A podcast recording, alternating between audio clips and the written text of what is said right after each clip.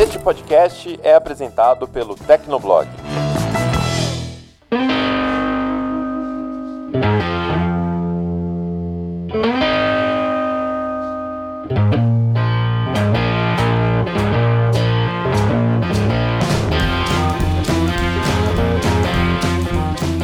Ouvinte! Seja bem-vindo! Está começando mais um episódio do Tecnocast. Eu sou o Thiago Mobilon. Eu sou o Paulo Riga. Eu sou o Felipe Ventura. E eu sou o Emerson Alecrim. Essa semana a Amazon lançou uma nova versão do Kindle Paperwhite, que é até a prova d'água. Mas será que as pessoas ainda estão comprando os e-readers? Hoje a gente conversa sobre o futuro dos livros digitais. Aguenta aí que a gente começa depois da caixa postal.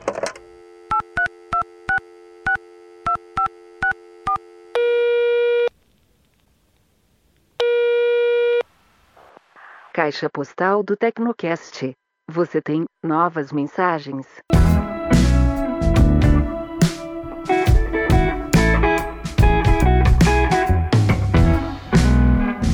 Leitura de e-mails do Tecnocast. Se você não quiser acompanhar com a gente, pode pular o episódio para 16 minutos e 5 segundos.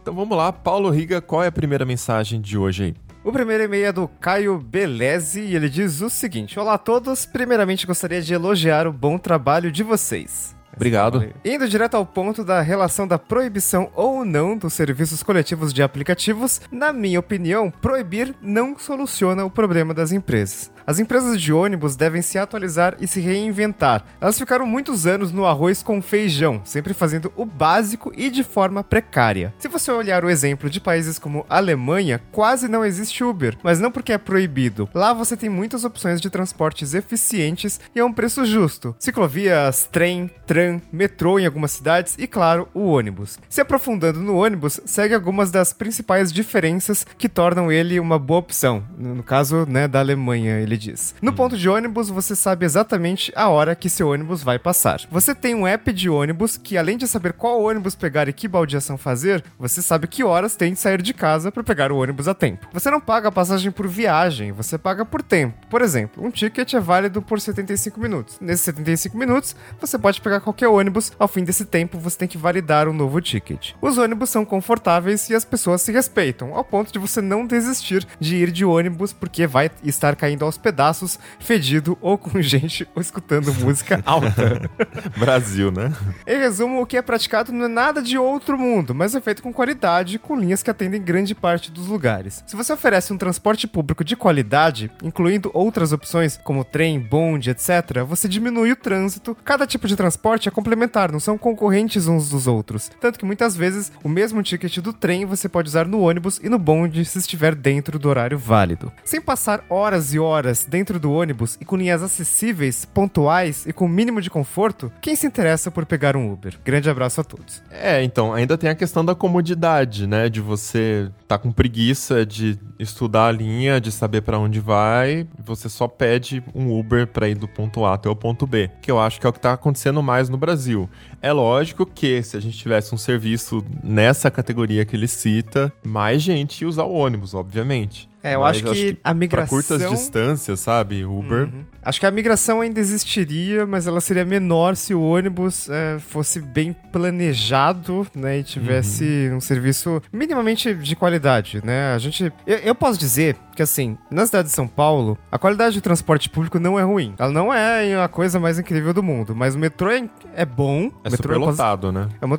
é, Não é ruim, Mas, é assim, só é cheio. é porque todos os metrôs do mundo são superlotados em horário de pico, né? Não tem muito como fugir disso. Mas Sim. se você comparar a qualidade dos trens e das estações com o resto do mundo, São Paulo tá à frente Ah, de sim. muitos países de certeza. primeiro mundo. E os ônibus, é, era muito ruim no passado, deu uma melhorada, assim. Só que a questão é o que foi falado no, no Tecnocast, eu estava de férias, mas eu ouvi, que assim, algumas linhas, quando você tenta ir de um bairro pro outro, né, pro bairro vizinho, às vezes não tem uma linha que atende esse, esse trajeto. E o Uber atende, né, porque afinal de contas é só encontrar uma pessoa que também esteja indo pro mesmo local ou simplesmente pedir é, um Uber, já que é perto, não vai ser muito caro, né? E o ônibus é meio complicado você atender alguns trajetos, né? Você tenta atender o máximo possível de, de locais, mas desde que ainda seja rentável, né? Minimamente rentável para não ser tão deficitário pros cofres públicos. Sabe o que eu tô pensando pensando agora? Daqui a pouco as empresas de ônibus vão estar implicando com os patinetes. Porque esse problema de curtas distâncias, o pessoal usa Uber porque você vai fazer o que você É verdade. andar, É né? verdade. Então daqui a Eu- eu- pouco.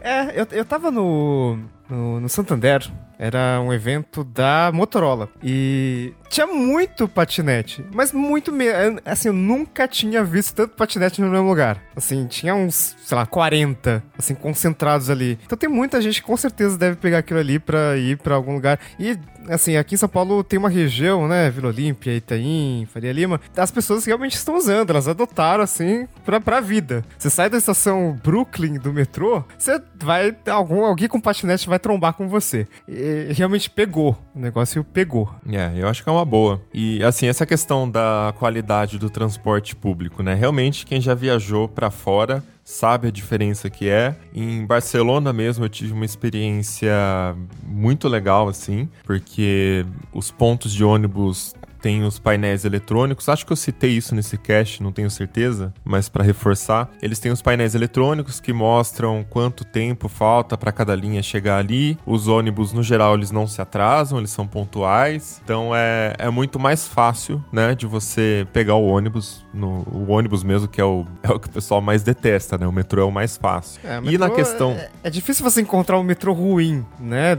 Ele vai ser lotado, né? Porque provavelmente ele é bom, né? Porque senão as pessoas não pegariam o metrô, elas pegariam o Uber. né? É. O metrô é ruim, então não. Porque o metrô é rápido, ele não pega congestionamento e tudo mais. Então, é, só pra dar um exemplo negativo, agora que o Mobilon falou bem de Barcelona, eu tirei férias, fiquei uma semana em Santiago. O metrô é ok, tem um metrô padrão. Eu gostei que eles têm um esquema de, nas linhas mais congestionadas, tem rota verde e rota vermelha. Então, se você pegar um trem na mesma linha no horário de pico, ele, um trem para só em algumas estações, o outro trem para só em outras estações, e com isso aumenta a velocidade da linha. Oh, bem, que bem legal. legal. Talvez, eh, talvez poderia ser feito na linha vermelha em São Paulo, que tá É, linha horrível. Azul horrível. também, né? Mas o sistema de ônibus é, é horrível. Assim, o ônibus caindo aos pedaços, é, é triste, é triste. Você já foi pra Buenos Aires? Não, nunca fui. Cara, se você, você acha metrô ruim, isso é porque você nunca pegou em Buenos Aires. Ô, louco, é ruim? Terrível, terrível. Eu sei porque, assim, eu lembro eleições, isso faz muito tempo, 2014, sei lá, que o... Eu não lembro quem que foi, se foi o Suplicy, sei lá, que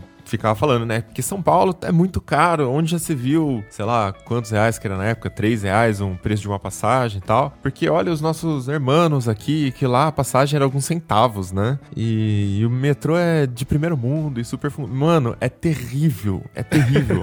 É, Primeiro porque eles não têm limpeza no metrô. Literalmente, não tem funcionário de limpeza. Gente. O trilho, o trilho parece lixão a céu aberto. Eu não sei como é que tá hoje exatamente, isso faz alguns anos que eu fui. Mas o trilho era lixão a céu aberto, assim, saco de salgadinho, embalagem de chocolate, tipo, tudo jogado em cima do trilho, assim. Uma porqueira só. E o vagão é aqueles vagões, tipo, muito antigos, cara. Tipo, com revestimento de madeira e estofado na parede. Tipo, nossa, muito velho, muito velho. Então, assim, é barato, mas você É. tem o que você tá pagando, né? É, mas tem- é, é uma coisa de. Não sei quando que foi criado o metrô de Buenos Aires, mas o- as- os metrôs É mais antigo antigos. Os metrôs mais antigos têm esse problema de limpeza e é, é complicado. Nova York, o pessoal gosta de falar: ah, nossa, Nova York é incrível, e o metrô é imundo também. É sujo então também? É, é bem ruim. Eu encontrei, tava indo pro aeroporto e encontrei um rato do tamanho de um gato.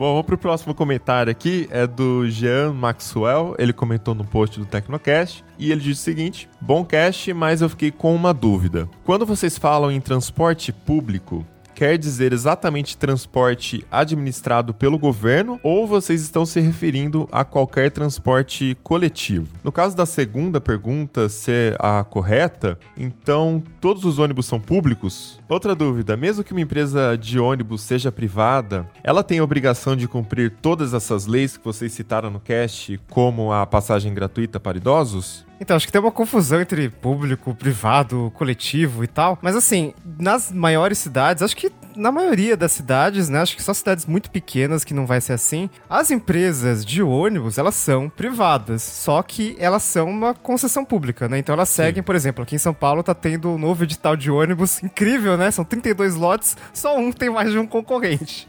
Adorei, adorei. Mas são empresas privadas, elas têm ônibus, elas têm motoristas e elas podem prestar serviço, inclusive, em mais de uma cidade. Tudo bem, é só participar da, da licitação ali. Então elas são empresas privadas, só que elas têm que seguir determinadas regras, né? Então, no transporte, uh, no, no transporte coletivo, decidiram que idoso tem gratuidade, a pessoa com deficiência tem gratuidade. Então tem algumas regras que precisam ser seguidas. E, por exemplo, linhas intermunicipais ou linhas mesmo, por exemplo, uma viação cometa da vida. É uma concessão, ela tem, ela tem que operar ali segundo, segundo as regras da ANTT, né, que é a Agência Nacional de Transportes Terrestres, e tem que ter gratuidade para idoso. Então, são, são regras que precisam ser seguidas para concessões públicas, né? É, de qualquer forma, toda empresa segue regras e leis, né? É, não é tipo, ah, empresa pública, então não seguir porra nenhuma, é. né? Vamos fazer o que a gente quer. A gente, não... a, gente, a gente é o que faz as leis, né? Então a gente né, muda a lei. Então não é assim que funciona, né? Tem que, tem que ser. Senão não vai ter competição, né? Bom, última mensagem aqui é uma conversa, mas é uma conversa meio livro que eu tive aqui, porque o episódio falava sobre Uber juntos e lógico que surge a questão das mulheres, né? Das mulheres utilizando, é, compartilhando um Uber, um espaço pequeno ali com pessoas desconhecidas. A gente chegou até a citar uns causos aí, porque a Vivi participou do programa também. É, mas quando eu publiquei, a arroba Thaís Vita veio falar para mim algumas coisas que aconteceram com ela e eu vou tentar ler aqui para vocês. Ela diz que ela concorda. Para quem mora em lugares centrais, o Uber juntos pode ser melhor, porque ele é mais barato do que o transporte público, né? Se você, dependendo para onde vai, você divide a tarifa ali e tal. Mas tirando essa parte, existe o problema de que você não sabe com quem você está dividindo a corrida. Então isso complica para mulheres. Inclusive, ela diz que ela já sofreu assédio, ela já pegou um Uber Pool, que agora mudou o nome, né, para Uber Juntos, com outros dois caras que estavam bêbados e gritando, e a amiga dela já teve que sair de um Uber juntos também, porque o cara que estava dividindo a corrida com ela estava é, claramente dando em cima dela de uma forma desrespeitosa e querendo saber se o local para onde ela estava indo era o local que ela morava. Tipo, mano, creepy pra caramba, né? Então ela disse que assim, usando o Uber juntos sendo homem deve ser perfeito, assim como a maioria dos serviços, né, principalmente públicos, é, só que ela tem muito medo de pegar um Uber compartilhado com um desconhecido e acabar tendo uma experiência bem ruim. Então por isso que ela acaba pegando o transporte Uber normal, né? O Uber normal, o 99, enfim. E ela até cita aqui que ela perguntou na hora que ela tava mandando mensagem para cinco amigas. As cinco amigas falaram a mesma coisa, que elas não se sentem confortáveis de pegar corrida compartilhada por causa desse problema. E tem o problema que é, a maioria dos motoristas de Uber são homens, né? E então fica a questão, ah, mas aí não é a mesma coisa, né? E se o motorista de Uber fizer alguma coisa, a gente cita no programa também casos de estupro, de assassinato tal. Só que aí nesse caso ela fala que existe uma proteção, com aspas, uma proteção um pouco maior, porque você pode reclamar com o Uber. Você denuncia pro Uber e o Uber toma as medidas cabíveis. O problema é se tiver acontecido alguma merda que não tem retorno, né? Mas enfim, você tem esse canal de comunicação. E quando é com outro cliente, ainda não tem muito claro o que você pode fazer, né? Não tem uma ferramenta oficial. Então ela fala, questionei, mas tentou entrar em contato com o Uber, você tentou denunciar? Ela falou que sim, ela denunciou, ela mandou mensagem pro Uber, mas nada acontece, feijoada, né? Então, imagino é. que é um problema para as mulheres mesmo. Infelizmente é um problema não inerente ao modelo, mas da sociedade. Da né? sociedade, exatamente. A gente vê vários casos disso acontecendo em metrô, acontecendo em ônibus, mas que acaba sendo agravado no, no Uber, porque como você tá num cubículo ali pequenininho, né, dá essa falsa sensação de, de proximidade, né? Então a, acaba provavelmente agravando essa questão de assédio que as mulheres sofrem todos os dias. A gente até brincou no episódio que o Felipe, o Barba falou que, ah, mas brasileiro sempre arruma assunto, então a gente fica conversando tal. E, tipo, em São Paulo é o contrário, né? Às vezes que eu peguei, silêncio absoluto, assim.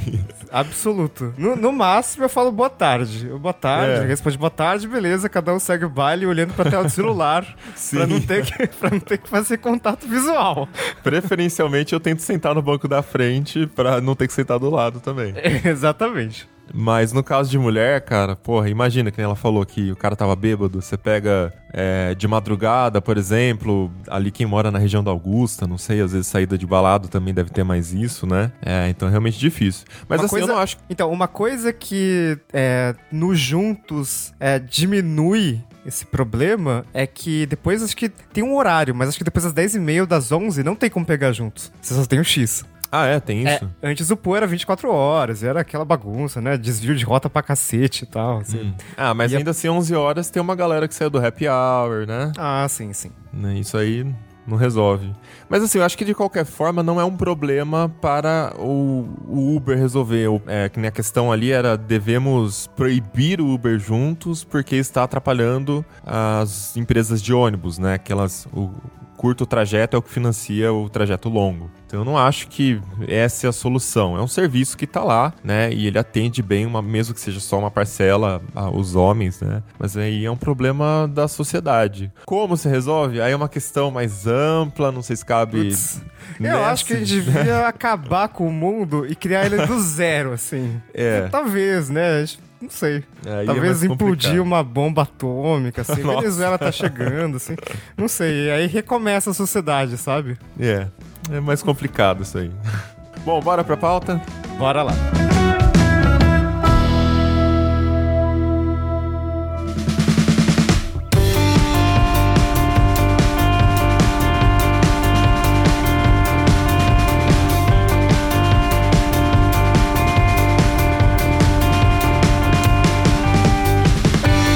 Bom, essa semana a Amazon lançou o Kindle novo, o Kindle Paperwhite novo, é o modelo mais famoso da empresa e já faz um tempo que ele tá no mercado, né? A cada ano melhora alguma coisinha minúscula, a resolução aumenta, a velocidade na troca de páginas fica um pouquinho mais rápido e este ano chegando o Kindle Paperwhite, que é a prova d'água para quem gosta de ler na piscina ou na banheira, sei lá. Mas enfim, Riga estava lá. Quais foram as suas impressões, Riga, desse novo Kindle? Cara, eu gostei. Acho que foi a maior mudança no Paperwhite até agora. Ele tá com esse design todo bonitão, né? Porque antes tinha um, um desnível ali, né? Tinha umas bordas, assim, que ficavam mais pra cima e a tela lá pra baixo. E com um acabamento meio, assim, de plástico e tal. E agora tá com essa cara mais Kindle Voyage, Kindle Oasis, né? Uma cara, uma cara mais sofisticada. E ele é a prova d'água. Então ele pegou o recurso que antes só tinha no Oasis, que é 1.200 reais, né? Agora tem no Kindle de 500 reais, que eu sempre falei, acho que eu já fiz três reviews de Kindle Paperwhite, talvez. E eu sempre falei que o Paperwhite é o melhor custo-benefício dentro da linha da Amazon. E agora ele é a prova d'água, né? Então, assim, se molhar, não tem problema. Se você molhar um livro de papel, vai ferrar o livro de papel. Então o Kindle já é melhor do que o livro. Olha, muito bom. Olha aí. e ele tem o ajuste automático de brilho também? Não tenho ajuste automático de brilho. Eu perguntei isso e, e realmente isso ficou pro, pro Kindle mais caro. E também alguns recursos a, a Amazon ainda fez questão de deixar lá, né? Pra, lá no Kindle mais caro de todos. Lembrando que o Voyage não é mais vendido. Então você só tem o Kindle barato, o Paperwhite e o Kindle muito caro.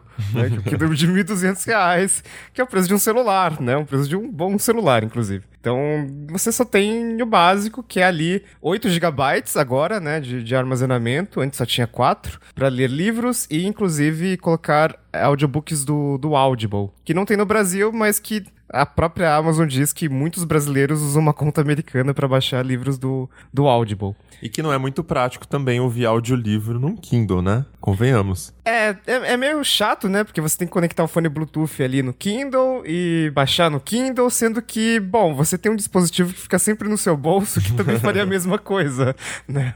É engraçado eu perguntar pra você essas especificações tão simples, né? Como se fosse uma coisa super avançada, tipo, ah, tem o brilho automático, ou nossa, agora é a prova d'água, né? E sendo que é uma coisa que você já tem nos smartphones há muito tempo, não são tecnologias inovadoras, não são coisas caras de se colocar no dispositivo hoje em dia. Talvez a prova d'água dá um pouco mais de trabalho, mas um brilho automático é um sensorzinho bobo que a gente tem há muito tempo. É, e isso mostra muito bem como é que é com os e-readers, né? Porque você não tem muito para onde ir, você não tem muito para onde colocar novos recursos ali. Um smartphone, você coloca uma câmera que faz uma foto melhor no escuro, todo mundo troca no ano seguinte porque quer tirar fotos no escuro. E no Kindle, você faz o quê? você dá um brilho um pouquinho maior na tela, ninguém vai trocar de Kindle, né? Então isso me deixa até um pouco curioso, assim. Vocês, se vocês são usuários de Kindle, acho que todos são, e quais modelos vocês usam agora em 2019? De quando que é?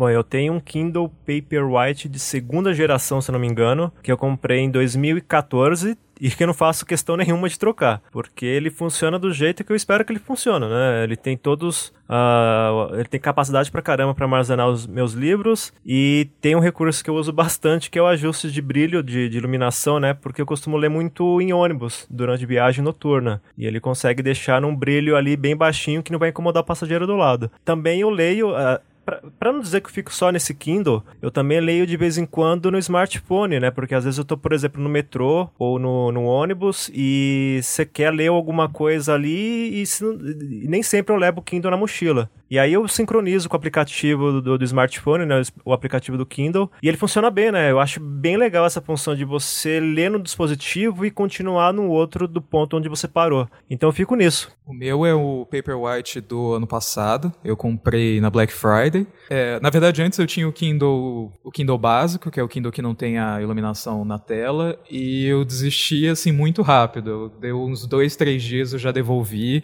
porque eu não simplesmente não consigo. Eu não sei se algum de vocês tem ou teve o Kindle, o Kindle básico, eu o Kindle ti, sem, eu sem tenho, é. Então, eu testei, eu, não, eu, testei. É uma coisa que me, incomoda, me incomodou muito, literalmente me deu um pouco de dor de cabeça na hora de ler, que foi é, que ele tem o fundo cinza claro, com a letra cinza escuro, e é, a resolução da, das letras é muito baixa, então você vê ali o, o serrilhado em cada letra. Eu tentei aumentar a fonte para dar uma disfarçada. É piora, não... né?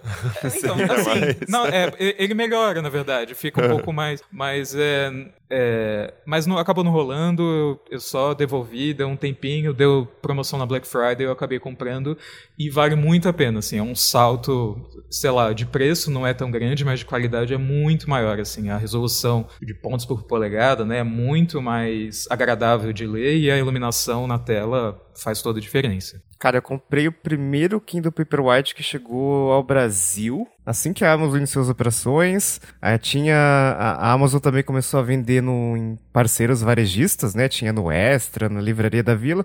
E naquela época a Amazon não fazia promoção, mas os parceiros faziam. Daí eu comprei numa promoção, era 479 e ficou por 320 reais, eu acho. Então foi uma, uma pechincha e ficou comigo por muitos anos. Daí eu cheguei a testar outros Kindles, um, de, um Oasis acabou ficando aqui e acabei substituindo pelo Oasis, né? Muito melhor. E de fato, quando você pega um Kindle básico e você já teve uma experiência, pode ser com celular, né? As telas dos celulares hoje são muito boas até nos modelos de entrada. E ver a tela do Kindle básico é meio meio chato, né? Meio broxante, porque você vê aqueles serrilhados e tal e eu gosto de ver livros uh, com uma fonte menor porque daí eu não preciso ficar trocando de página toda hora. Então isso é, isso é importante para mim.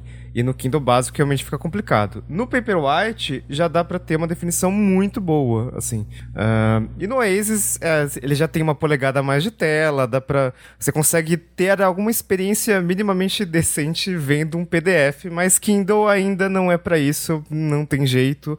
Fiz alguns testes aqui com o Paperwhite para ver se tinha melhorado o desempenho, mas é, é continua mais ou menos a mesma coisa. Então ele tá aqui do meu lado, tá aqui na minha frente e assim, é um dispositivo legal, mas que simplesmente cumpre é, o que ele promete, não faz nada além, né, nada além do necessário. É o Kindle de sempre, sem muitas inovações, né? Não tem muito para onde correr. A principal vantagem do Kindle é ao mesmo tempo o principal defeito dele, né? Porque ele tem que ser simples para não gerar distrações, para você se concentrar no livro. Se ele começar a te notificar e aparecer coisas coloridas na tela, acabou, você não vai conseguir ler, você não vai se concentrar. E aí toda a experiência do dispositivo é estragada. Eu tive o primeiro Kindle também, comprei numa promoção de Black Friday lá para 2012 ou 13, acho que paguei, sei lá, eu não sei se foi 99 ou se foi 199, mas foi numa promoção que saiu naquela época. Eu lembro que até tive problemas, porque teve um dia que eu tava sem que eu tava no sofá assim, ele caiu do lado do, do colo assim, e me mexi sem querer e a tela dele era aquela tela plástica, então ele prensou um pouquinho, ficou metade estragada, assim. E eu entrei em contato com o suporte da Amazon e eles trocaram, eles mandaram outro para mim, mesmo sendo minha culpa. Eles mandaram dois novos. eu lembro dessa história. Tava na garantia ainda ou já tinha acabado? Não, tava poucos meses assim que eu tinha comprado. E eles mandaram dois novos. Eu fiquei tipo, hã? Tá errado, né? Até, entrei, até eu postei no Twitter, né? Gente, pedi uma troca de um Kindle, mandaram dois. E eu recebi vários replies falando a mesma coisa. Eu também tive problema, me mandaram dois. Então eu senti até que foi, sei lá, a Amazon tentando agradar. Porque não é possível errar da mesma forma com tanta gente, né? E no final das contas eu devolvi um, claro, não achei que era correto. Mas a Amazon não queria, aparentemente, o Kindle de volta, né? E eles deram crédito para você. É verdade, eles deram crédito também. Nossa, verdade. Enfim, no final das contas eu usei esse Kindle por um tempão, acho que até 2015 mais ou menos. Eu li bons livros assim e me agradava assim. Eu gostava da tela dele, eu gostava do fato dele ser pequenininho e leve e ele tinha os botões do lado que eu gostava bastante também. É, só faltava talvez a retroiluminação, que eu acho que faz um pouco de diferença dependendo do ambiente, mas eu gostava de ler à noite com a luz amarela do, do abajur, assim, do lado da cabeceira da cama. Eu achava agradável, assim. E depois eu comprei o Kindle Voyage em 2015, logo que lançou, se eu não me engano. E tô com ele até hoje, cara. Parece que é um dispositivo recém-comprado, assim. Não, não vejo motivo também para nem para olhar para um dispositivo novo, um Kindle novo. Então acho que isso já indica um pouquinho da crise aí que teoricamente estão vivendo, segundo teorias aí, estão vivendo, né, a Amazon e fabricantes de e-readers. Mas essa história da, da Amazon distribuindo o Kindle, né, distribuindo o Kindle a rodo, lembra que o Paperwhite novo, ele foi lançado no Brasil por 499 reais, o que é 20 reais mais caro que a geração anterior, mas justo, melhorou pra caramba, né? Prova d'água, a gente sabe que é caro fazer um negócio à prova d'água. Quando um celular tem certificação IP67, aumenta no mínimo 200 reais, né? Então, ok, justo. É, só que, 499 reais é mais barato que o preço do Kindle Paperwhite nos Estados Unidos, né? A gente tá acostumado sempre que, ah, pega o preço dos Estados Unidos, dobra, vai ser o preço no Brasil. E no caso do Kindle não é assim. E nem com o Kindle Oasis é assim, que é caro pra caramba aqui no Brasil, também nos Estados Unidos também é caro. Mas, por exemplo, o Kindle Paperwhite na Amazon americana, hoje ele tá com desconto. Ele caiu de 150 para 120 dólares. Mas mesmo 120 dólares, já dá 460 reais em conversão direta. Como você vai pagar imposto no estado, né? Tipo, Nova York, Califórnia, mais 9 ou 10% aí, já passa o preço do Brasil. Então é um, é um produto que vale a pena comprar no Brasil e não lá fora, né? Então, e de fato, quando... Nossa, é muito estranho ouvir isso. É estranho, né? Muito estranho. No Brasil é tudo muito mais caro, né? E a gente tem uma exceção, assim, que uma exceção há anos, né? Sempre foi mais ou menos assim. E a gente foi no. Eu fui lá no, na Amazon, na Amazon Brasil, um dia antes do lançamento oficial do Kindle Paperwhite, para conhecer o produto e tudo mais. E o gerente de produto, de fato, ele falou que, assim, pra gente, pra Amazon, né, o Kindle é um investimento porque a gente não quer ganhar dinheiro com Kindle, a gente não quer lucrar com Kindle.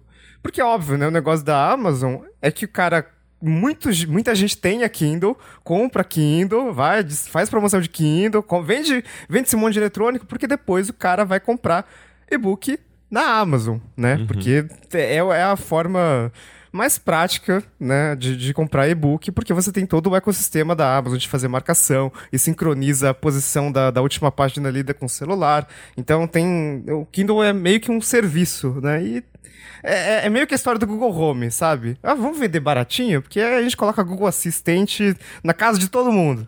O Kindle é mais ou menos assim. Vamos vender Kindle que as pessoas vão comprar e depois vão comprar livro com a gente. E sem contar que cria-se um mercado aí que você elimina o middleman, né? Que é, são as editoras. Um cara, quando quer publicar um livro, é, diretamente o livro digital, ele publica direto no sistema da Amazon, que é o Kindle Direct Publishing, o nome, Sim. KDP, né? Então ele publica direto na Amazon e pronto, não tem um middleman ali. A, a, a margem para a Amazon, óbvio que é muito maior o lucro, né? Vendendo direto um e-book de um, de um autor qualquer, é, em vez de vender um livro impresso, que tem até a questão da logística, ocupa espaço nos estoques, tem que pagar a, a, as empresas, que eu não sei se a Amazon paga adiantado, né? Se ela paga certo, que a Saraiva tava falindo lá porque ela não tava pagando também a, as editoras. A, a, Amazon vira uma editora, né? Então, Sim. em vez do, do autor pagar pra editora, ele paga pra Amazon e, dependendo, né? Se ele não for um autor muito conhecido, ele provavelmente vai ganhar mais do que se ele pagasse pra uma editora, né? Porque a Amazon uh, paga 70% pro autor e ela fica com 30%, que é uma, uma divisão meio padrão, né? Em todas as lojas de aplicativos e agora a Amazon também é assim. E essa estratégia tem dado certo, né? Não sei se é especificamente é, pelas vendas de Kindle, por as pessoas terem Kindles, assim, né? E-book, é, leitores de livros digitais no geral, mas desde que foi criada essa tendência lá em 2008, desde o lançamento dos primeiros modelos, é, as vendas de e-books vêm crescendo e, segundo esses dados da Estatista, em 2013, 12% dos livros vendidos isso é um dado mundial. 12% eram livros digitais. Em 2018, esse número já subiu para 25,8%. Então, as pessoas estão comprando mais livros digitais. Mas não se sabe se estão lendo nos e-book readers, né, nos e-readers, ou se elas estão lendo, por exemplo, nos smartphones e nos tablets. Olha, eu sei que eu tenho comprado bastante livro, mas a fila de leitura tá grande. Eu entrei meio que num ciclo Steam, sabe? Que tinha aquelas promoções de jogos e você é. vai comprando porque vai é barato, aí você vai acumulando. Olha, eu devo ter aqui fácil uns 20 livros na fila e depois. E só não aumentei esse número porque eu me policiei. Eu falei, não, eu tenho que ler esses aqui primeiro. Eu não vou ficar entrando no site da Amazon para ver promoção. Porque você entra, quase sempre se encontra ali livro com mais de 50% de desconto, né? Sim. Aí você fica meio tentado. Esses dias eu entrei na Amazon e tinha, tipo assim, a coleção inteira de dezenas de autores famosos, tipo Júlio Verne, Tolstói, tipo, uma galera. Tava a coleção inteira por R$1,99 de cada autor. Nossa. E aí eu comprei, tipo, uns 10, assim. E aí, tipo, o foda é que vem um e-book e dentro desse e-book tem todos os livros da, do autor. Então é até ruim para navegar no Kindle. Mas enfim, eu nunca vou ler isso, mas tá lá no meu Kindle se algum dia eu quiser. É, tem umas promoções que você às vezes acaba se perdendo. Porque quando eu configurei esse Kindle Paperwhite aqui para testar, né? Botei minha conta da Amazon, beleza, saiba usar o Kindle Paperwhite, etc. Começou a baixar a lista de livros que eu tinha. Eu falei, nossa, eu comprei isso aqui? Caramba, quando que eu comprei isso aqui? Por que, que eu nunca li? né? Você não lembra. É, eu não lembro mais. Assim, eu comprei numa promoção, obviamente, e ficou aqui e eu nunca li, nem lembrava que eu tinha comprado aquele livro. Seu cartão de crédito tá lá, é só um clique para mandar pro Kindle e tá barato, porra. Sim. É, já aconteceu comigo de. de eu, eu, entro no site da Amazon, vejo uma promoção de livro, aí vou lá comprar e descubro que já tinha comprado o livro. Nossa. tá lá na fila de leitura. eu acabo misturando um pouco entre livro físico e livro digital. Eu sou, eu sou pão duro, então eu sempre vejo qual o jeito mais, mais barato de ler um livro. Então, é, sem, sem pirataria, né? Porque, poxa, então, é. acho sacanagem. acho sacanagem. Mas, enfim, é, em alguns casos é, acontece do livro, do livro digital tá bem mais barato. Tem uma coleção do Murakami, uh, que era sei lá, 100 reais na loja. Se você comprar usado também é quase esse mesmo preço e a Amazon tava vendendo por, sei lá, 20 reais. Então, beleza, eu fui lá e comprei. Agora tem outros livros que já é o contrário, que se você compra ele novo, mesmo e-book, é, vai ser 20 reais mais caro do que um usado. Então, beleza, eu vou, na, vou no sebo e compro um usado. Tem plataforma como o, o estante virtual que serve para isso. E aí você pode comprar online ou, sei lá, você dá uma procurada no Google, vê onde fica o sebo e vai lá e pega o teu livro. Então eu acabo misturando assim entre, entre um e outro. Existem eu não sei se alguns, foi... é, desculpa, existem, é, existem alguns casos, por exemplo, sei lá, os livros do Gabriel Garcia Marques que eu acho que não estão disponíveis como e-book. Então você tem que comprar o livro físico, não tem jeito. Ou, ao contrário, você não consegue achar o livro físico no Brasil, porque, sei lá, foi lançado nos Estados Unidos, depois que vai chegar aqui, aí beleza, você compra o e-book e, começa a ler.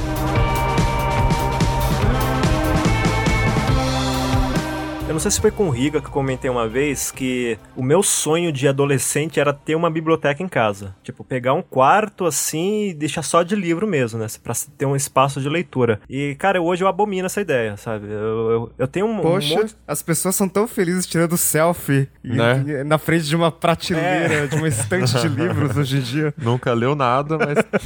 é, pois é, né? Tipo, pra, pra fazer pose mesmo, assim. Nossa, eu sou intelectual, né?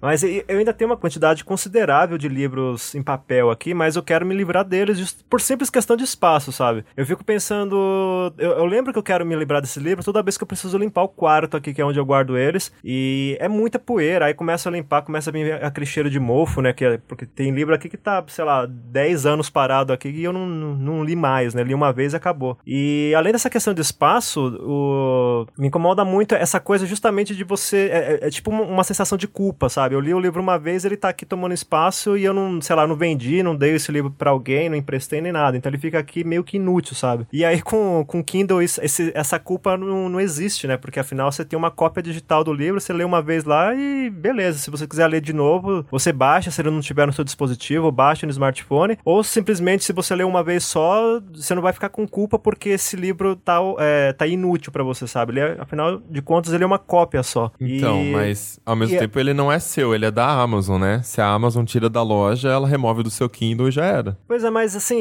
é desde que eu comecei a usar o Kindle, isso não aconteceu, sabe? Na verdade, é, o, aconteceu o contrário. Tipo, tem, tem vários livros aqui, acho que deve ter uns 5, 6, que é, eles foram atualizados, sabe? Tiveram uma versão nova e aí automaticamente eles atualizaram na, na minha conta. Então, tipo, sei lá, livro que tinha, que ganhou um capítulo adicional, depois esse capítulo adicional apareceu aqui. Aí eu fui lá e li, né? Essa sensação de que você vai ter o livro disponível sempre que você quiser, mesmo tendo esse risco da Amazon tirar o livro lá do, do, do ecossistema dela, meio que é, é uma tranquilidade psicológica para mim, né? Tipo, eu não fico sentindo tanta culpa porque não é o que acontece com o livro físico, que eu leio uma vez e deixo guardado aqui, às vezes a capa é até bonita, então você tem dó de se livrar do livro porque a capa é bonita, fica bonito no, no quarto, na sala, sei lá.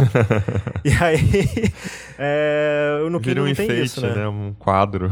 Não, é, é, tem livro, cara, que você olha assim, você é, você vê na prateleira assim da livraria, você quer comprar porque realmente você pensa, nossa, vai ficar bonito na minha estante, né? E aí você pensa, ah, depois eu vou ler, né? Aí esse depois é eterno, né? Vai durando, vai durando e o livro fica lá. Eu sou mais ou menos o Felipe para consumir livros, né? Eu tinha uma época que eu era, nossa, tem que comprar no Kindle. Se não tiver pra Kindle, não vou nem ler esse negócio, né? Então, era um negócio meio xiita. Hoje não, hoje eu alterno entre livros digitais e livros de papel, é, não só pelo preço, mas também porque tem alguns livros com os projetos gráficos tão sensacionais que eu não quero ler na tela ink do Kindle de 6 polegadas com essa resolução limitada, né? Eu quero Preto ver branco. no papel bonito, né? Naquele papel de qualidade. Sabe quando você compra um livro e você, caraca, esse, esse papel valeu a pena, valeu a pena essa árvore, né? E, não, não. Valeu cara... a pena essa vaca que eu tô comendo aqui, né? Mas às vezes eu tenho uma sensação, não sei se acontece com vocês, é, eu leio um livro no Kindle e eu termino de ler o livro e eu fico com a sensação de, sei lá, uma semana depois que eu não li aquele livro, porque ele era meio que igual aos outros, né? Ele era apenas um conteúdo numa tela padrão, numa fonte padrão. E quando eu leio um livro de papel, com uma capa bonita, com uma fonte interessante, com um papel diferente, eu sinto que eu aproveitei mais aquele livro e eu guardei mais, né, lembranças daquele livro, né? Com, com, com um e-book eu fico meio que, ah, legal, li, interessante, bacana e tal. Isso é verdade, realmente tem esse efeito. É, eu lembro que eu comprei um livro, comecei a ler no celular, com, é, comprei pela Amazon, isso, sei lá, faz um ano, aí, sei lá, eu vi esse livro de novo, aí eu comecei a ler os capítulos e eu, tipo, eu tava basicamente lendo o livro de novo como se eu nunca tivesse visto aquilo na minha vida, sabe? Nossa. O negócio entrou assim, eu lembro que eu li o livro, mas eu não lembrava do conteúdo, eu tava. Aí eu li de novo, falando, caramba, que livro bom, sabe? Devia ler, sabe? De novo.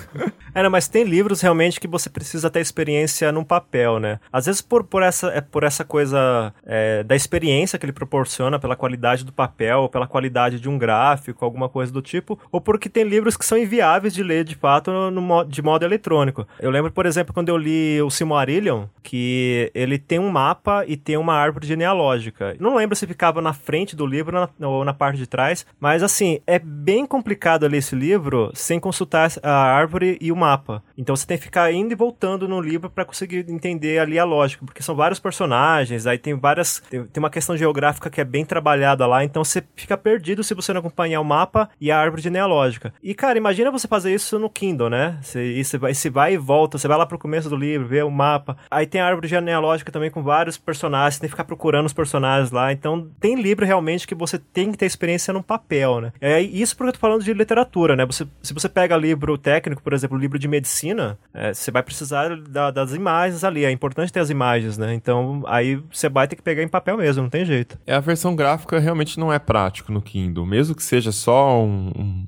um gráfico simples, ainda assim você tem que dar aquele toque mais longo na tela, a tela dá aquela piscada meio computador dos anos 80, sabe? Que você clica, tem que esperar. E aí para depois dar o zoom e abrir o gráfico, enfim, não é a melhor experiência do mundo mesmo quando tem muito gráfico. É, mas é mais pela praticidade, né? Você carrega ele com você, você coloca, sei lá, na bolsa, é leve, você leva para onde quer, não ocupa espaço, dá para ler dá para ler no avião, no transporte público, né? É bem mais prático do que utilizar um livro de papel nesse caso aí. Mas assim, vocês costumam ler também e-books nos smartphones ou no tablet ou só no Kindle? Sim, na verdade eu comecei a ler é, os livros da, que eu comprei na Amazon no celular. Eu resisti muito tempo em comprar um Kindle. Sei lá, comprava um livro, aí eu lia, lia, lia, falei, ah, não vou comprar um Kindle porque eu já li esse livro. Aí eu comecei, aí cada vez tinha mais alguma coisa interessante, algum livro que não ia ser lançado no Brasil ou que é, ia demorar para chegar ou que era mais barato e depois de, sei lá, investir, de ter já alguns, sei lá, uns 10 e-books que eu já tinha lido, mais ou menos, né?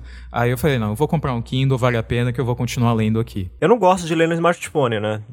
o Riga falou no começo, apesar de das telas hoje terem bastante qualidade, a resolução mais alta, controle de brilho e tudo mais, eu ainda não gosto, sei lá, eu fico com a visão cansada se eu leio por muito tempo no smartphone. Mas ainda assim, eu prefiro esse é, fazer a leitura no smartphone, como eu disse também antes, quando eu tô no transporte público. Às vezes eu tô lá no ônibus, no metrô, às vezes eu tô lá na Praça da Sé às 6 horas da tarde e tem uma fila de pessoas para entrar na minha frente, então eu fico lá lendo com o celular na mão e vou lendo à medida que eu vou avançando lá, até entrar no metrô, depois eu entro no metrô e fico lendo mais um pouquinho. E aí depois eu. Aí quando eu chego em casa, obviamente, eu, sei lá, tô fazendo uma viagem de avião ou de, de ônibus, que eu tô levando o Kindle, o aparelho em si, aí eu leio no, no aparelho. Então eu leio no smartphone, mas como um quebra-galho, sabe? E eu só consigo fazer isso porque tem essa função de sincronizar, né? Você para de ler num, num, num dispositivo e continua a leitura no outro. Isso eu acho ótimo. É, também para mim é um quebra-galho, o que é curioso porque quando você vê o mercado brasileiro, primeiro, uma informação que eu tinha que dois anos depois que a Amazon começou a operar aqui no Brasil,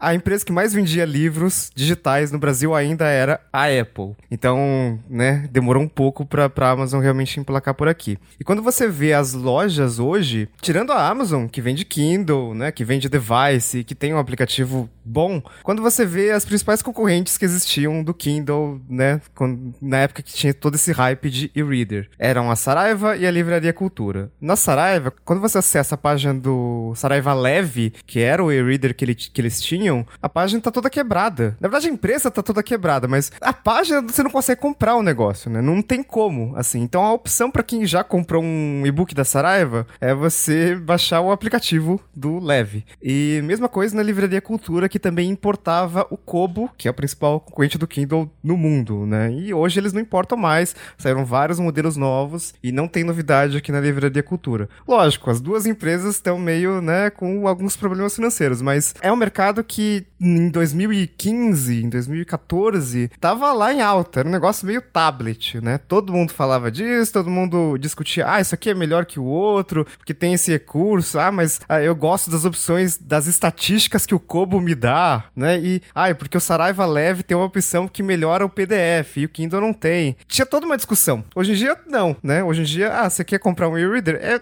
é e meio tinha que... fanboy também do, dos, dos outros e-readers, porque eu lembro que a gente já falou sobre Kindle nos primeiros Tecnocasts. Sim. E o pessoal ficou puto porque a gente, só, a gente falou muito de Kindle. E, tipo, era tipo fanboy de Edge, sei lá. Sim, se a gente publicasse esse Tecnocast e tivesse Kindle no título, nossa, o pessoal ia cair matando, porque, não, mas vocês acham que isso aqui é, é só, só tem o Kindle? Não, que absurdo e tal. Tinha, tinha essa galera também, um negócio meio Windows Phone. E aí, cara, hoje, hoje em dia não, né? Hoje em dia o negócio, a Amazon tá ali, totalmente confortável e eles disseram que eles não veem o livro digital como um concorrente do, do livro físico, né? Eles veem como um complemento, então eles estão assim muito tranquilos, numa posição de liderança e aparentemente não estão muito preocupados também com em vender um monte de dispositivo, porque o Kindle não tem grandes novidades há tempos, nem sei muito o que, que tem para fazer é, no e-reader, né? É, eu acho que assim, mesmo não vendendo, é, não é porque assim, a Amazon não revela dados, então a gente tem que estimar. O Riga levantou aqui um, um, um link de uma estimativa, né, Riga? muito preciso, muito preciso. É, segundo, segundo um veículo aqui, que eu não lembro o nome, a Amazon vendeu desde 2007, né, desde quando o Kindle foi lançado, algo entre 20 e 90 milhões de Kindles no mundo. Então, na verdade, na verdade, na verdade eles erraram, porque a Amazon divulgou que eles venderam dezenas de milhares de Kindles. Então, na verdade, de 20 20 a 99 milhões de Kindles, né? Então, para ser mais preciso, é assim. É uma margem bem assertiva, assim, né? Então, assim, a gente, é mesmo não sendo uma coisa lucrativa, a venda de Kindles, a gente não sabe se é ou se não é, mas a Amazon não demonstra muita preocupação, né? Eu acho que só de estar tá vendendo, só de existir modelos novos todos os anos, é, mesmo que com diferenças quase invisíveis aí, é, já fomenta o mercado de e-books, né? As pessoas falam de livros digitais, as pessoas é, veem as promoções que tem na, na Amazon, compra, às vezes compra para o Kindle, mas lê no smartphone. E assim, depende muito de cada pessoa. Teve uma época que eu falei assim: ah, eu vou começar a otimizar o meu tempo e vou começar a ler pelo aplicativo do Kindle no smartphone, né? Então eu lia pelo Kindle na parte da noite, né, quando eu tava em casa, e durante o dia, sei lá, eu preciso ficar aqui meia hora esperando na fila do médico, por exemplo, do dentista. Eu ficava lá lendo, né, pelo, pelo aplicativo do Kindle no iPhone. Mas eu não sei, foi uma coisa que para mim não pegou, assim, parece que a experiência não era a mesma, é, ou por estar ali no consultório eu não me concentrava da mesma forma, não sei, mas acabou não pegando, acabei não conseguindo é, seguir esse, esse hábito aí.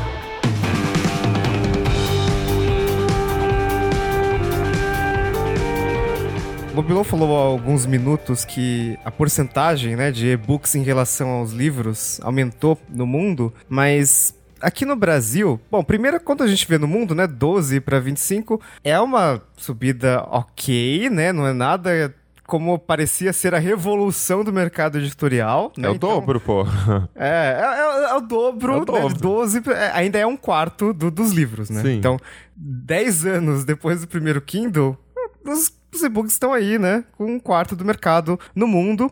E no Brasil, é uma coisa meio, né? É, porque o número que a gente tinha era 3%. Eu tinha esse número sempre na cabeça. E de fato, em 2015, é, os e-books respondiam por 3% das vendas de livros no Brasil, o que é muito pouco, né? Se a gente considerar todo o boom que a gente teve de todas as grandes livrarias lançando sua, suas lojas, né, de, de e-books para competir com a Amazon e tudo mais. E a informação mais recente que a gente tem é que em 2016, a venda de e-books respondeu por 1,09% das vendas do faturamento total com livros. Então é muito pouco.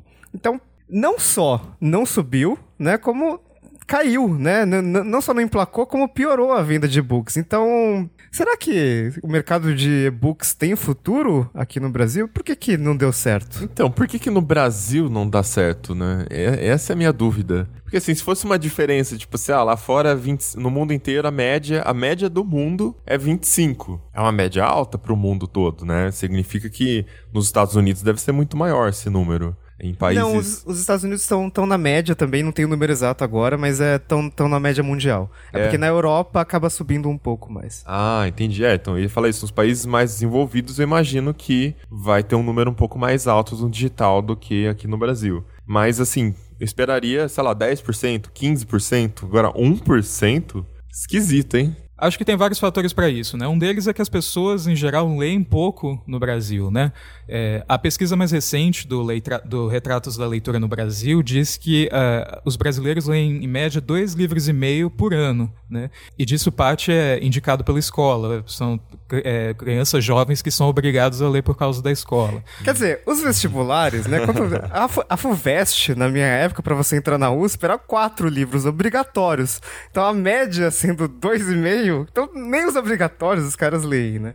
E eu tô lendo muito pouco. Eu tô lendo, tipo, sei lá, três, quatro livros de, né, de livros, livros mesmo por ano. E eu acho pouquíssimo. E eu, é quase o dobro da média nacional mesmo Ainda assim, assim né? É. é, mas é que assim, a gente lê pouco livro às vezes, mas tá lendo muito dado, matéria, pesquisa, né? Então, a leitura a gente pratica como profissão. Agora, o que é preocupante é que as pessoas que não trabalham com leitura, que não ficam o dia inteiro lendo, ainda assim elas não leem nenhuma outra coisa, não lê livro, não lê nada. Né? Então, é, eu acho que isso que é o mais preocupante. Eu acho que a gente tem um problema de, de atenção mesmo. Tempos atrás, a Netflix divulgou os relatórios financeiros dela e ela, ela disse um negócio que eu achei bem curioso, que o principal rival dela não é a Amazon Prime Video ou outra empresa de streaming, é o Fortnite, né? Que ela tá querendo dizer que os jogos é que são a principal, o principal rival dela.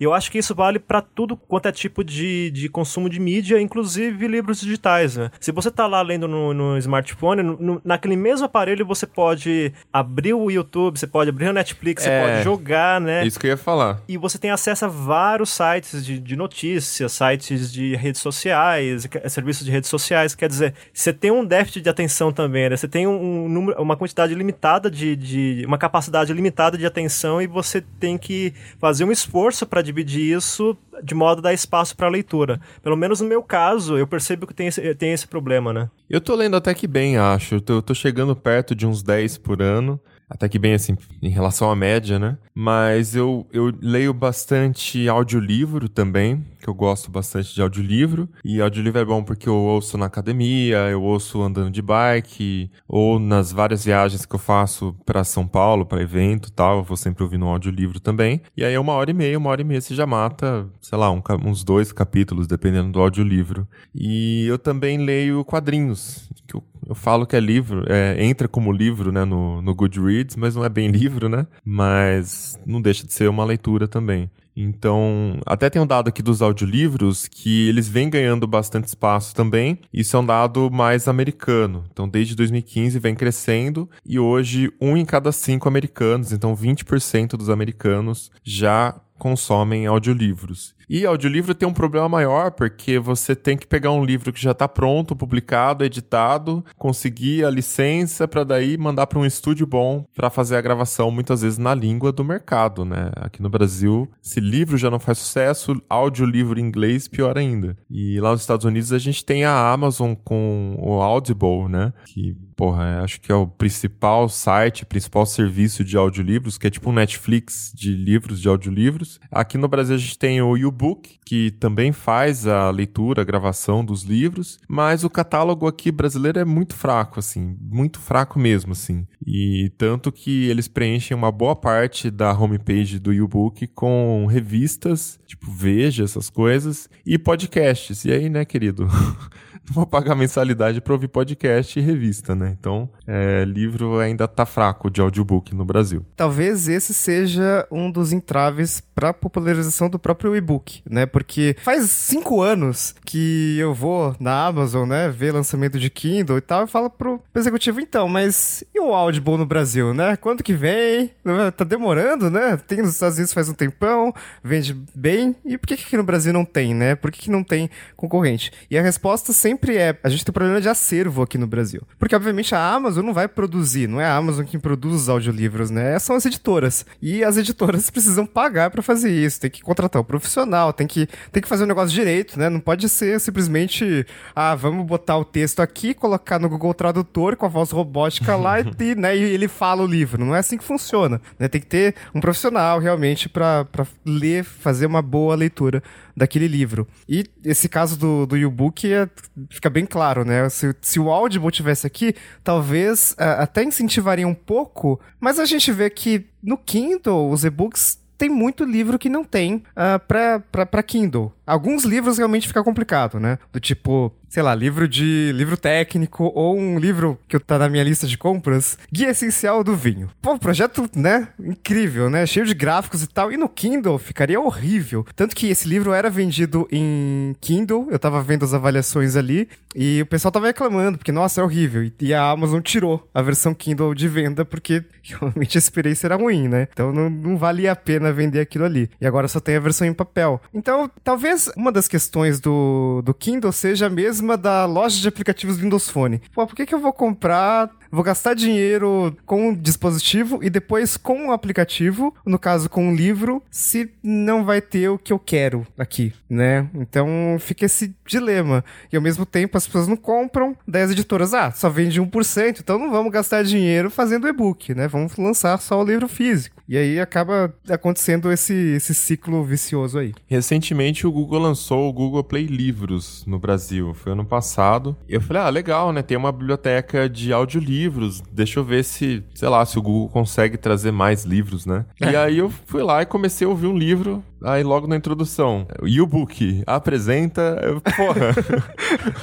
então eu vou assinar o e-book, né? Não vou ficar aqui. Então realmente tem esse problema. Acho que talvez falte é, estúdios para fazer a leitura dos livros. Tem outro problema, assim, que eu vejo que é um pouco social. É, naquela pesquisa que eu tinha mencionado, é, as pessoas respondem que o pai e a mãe nunca, nunca leem. Então, tipo, você não tem o um exemplo, assim, de casa para ler. Mas eu acho que existe uma falta também de, é, de exemplos, mesmo quando você já é adulto, não tá dependendo do pai ou da mãe, porque é, você vê que muitas pessoas não leem, ou se elas leem, são coisas às vezes completamente diferentes do que você está lendo, o que não é necessariamente algo negativo. A questão é que, por exemplo, a Netflix ela consegue homogeneizar um pouco as coisas, então você sabe que se ela colocar uma série lá no catálogo, é, muita gente vai ver, você vai poder conversar com outras pessoas sobre isso, você, uh, não sei, vai valer um pouco mais a pena investir seu tempo ou gastar seu tempo uh, assistindo uma série ou assistindo um documentário que está lá, porque tá todo mundo vendo. É, mas com livros eu acho que não existe uma coisa é, que unifica, assim, que você sabe, ah, vou ler esse livro porque eu vou poder comentar com outras pessoas e porque tá todo mundo lendo. É, eu acho que falta esse, esse estímulo social também. Então aí não importa se você tá no e-book, se você tá no livro em papel, parece que falta esse estímulo a mais, esse empurrão a mais é, para estimular a leitura, para estimular a venda de livro em qualquer formato.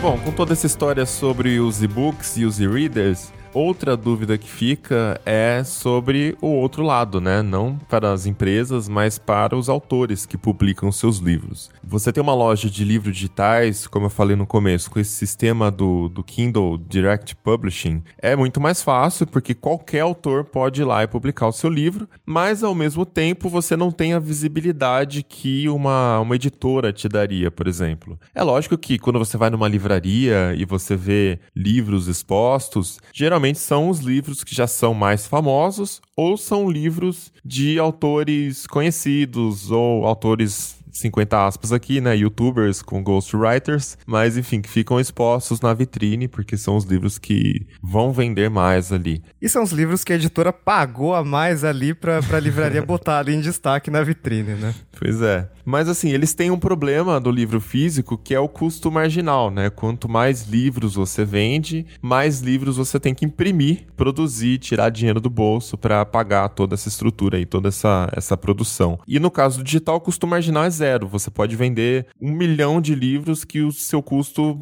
foi só o custo de ter escrito o seu livro. Escreveu, publicou na Amazon. O problema é que para você conseguir vender um milhão de livros na Amazon, você precisa ter nome ou isso, né? É o único jeito de você ter nome é pagar muita grande publicidade, sei lá. E aí é o custo que vem pro, pro autor que é desconhecido. Como fazer o seu livro conseguir ganhar visibilidade. Então você tem que ser um livro bem editado, né? Tem que ter um, uma, uma produção boa ali, capa, tudo mais. Enfim, não é tão simples quanto parece conseguir vender livro. Só que assim, independente do formato que você use, se vai ser o livro digital ou o livro em papel, uma coisa que é fato, que já é conhecimento geral, é que livro não dá dinheiro para pro autor, né? Você tem que vender muito livro para ganhar uma migalha ali, então não é uma forma de ficar rico definitivamente. O, o Cardoso postou ali os royalties que ele recebeu de um, de um livro publicado dele, e aí, tipo, mano, que, isso não dá nem pra pagar o, o pão de amanhã, né?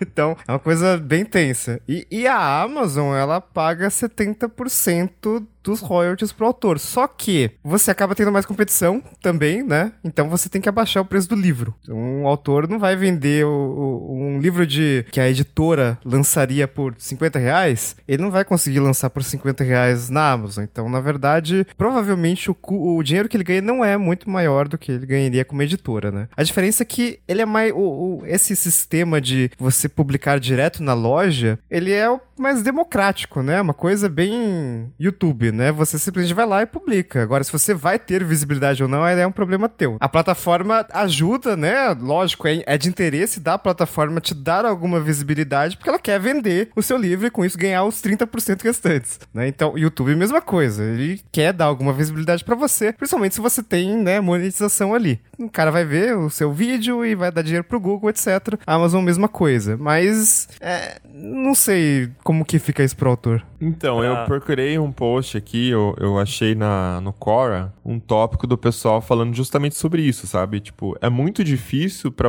pro autor simples, né, o autor desconhecido, ele conseguir promover o livro dele, fazer dinheiro, né, e ganhar relevância com o livro dele dentro da Amazon. O Riga deu o exemplo do YouTube, mas o YouTube tem um efeito network muito forte, né, que é o lance do vídeo relacionado, o autoplay. A Amazon até vai ter o livro relacionado ali alguma coisa, mas é óbvio que o algoritmo vai colocar na frente os best sellers que é o que dá dinheiro para ela. Né? Então, a comunidade, segundo esses autores aqui do Quora, a comunidade da Amazon não é tão forte assim, ela não vai te promover, sabe? É legal porque é democrático, é legal porque é fácil, é legal porque você não tem nenhum custo adicional, porém a promoção é uma parte que você tem que se preocupar e no caso de uma editora você não se preocuparia. E no caso da Amazon tem um agravante que é o sistema de avaliação, né? Geralmente, se você entra lá, encontra um livro de um autor desconhecido e vê que ele tem, sei lá, três estrelas, dois ou três comentários, já fica meio desconfiado sobre a qualidade daquele material. De repente o material é bom, mas porque foi pouco avaliado, você fica desconfiado. E aí tem muita gente que faz estratégia de, de colocar o preço lá embaixo, né? Eu já comprei um e-book sobre fotografia quando comecei a mexer com isso, que na época eu acho que eu paguei cinco reais, mas era um livro até que completo. Mas tinha tanto livro é, sobre o assunto na Amazon e que o cara acho que colocou isso para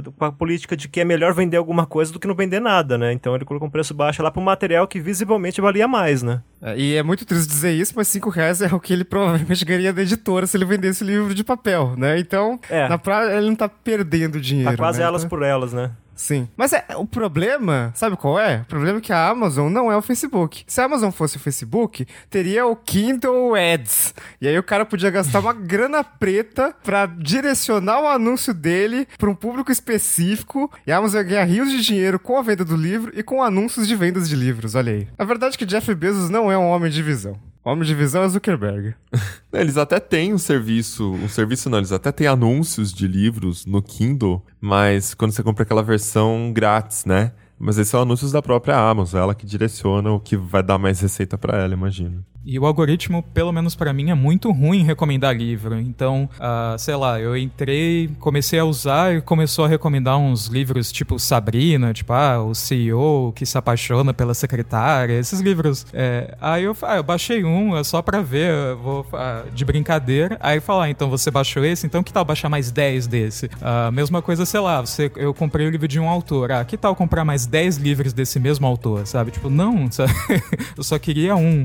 E o algoritmo, pelo menos para mim, funciona muito mal.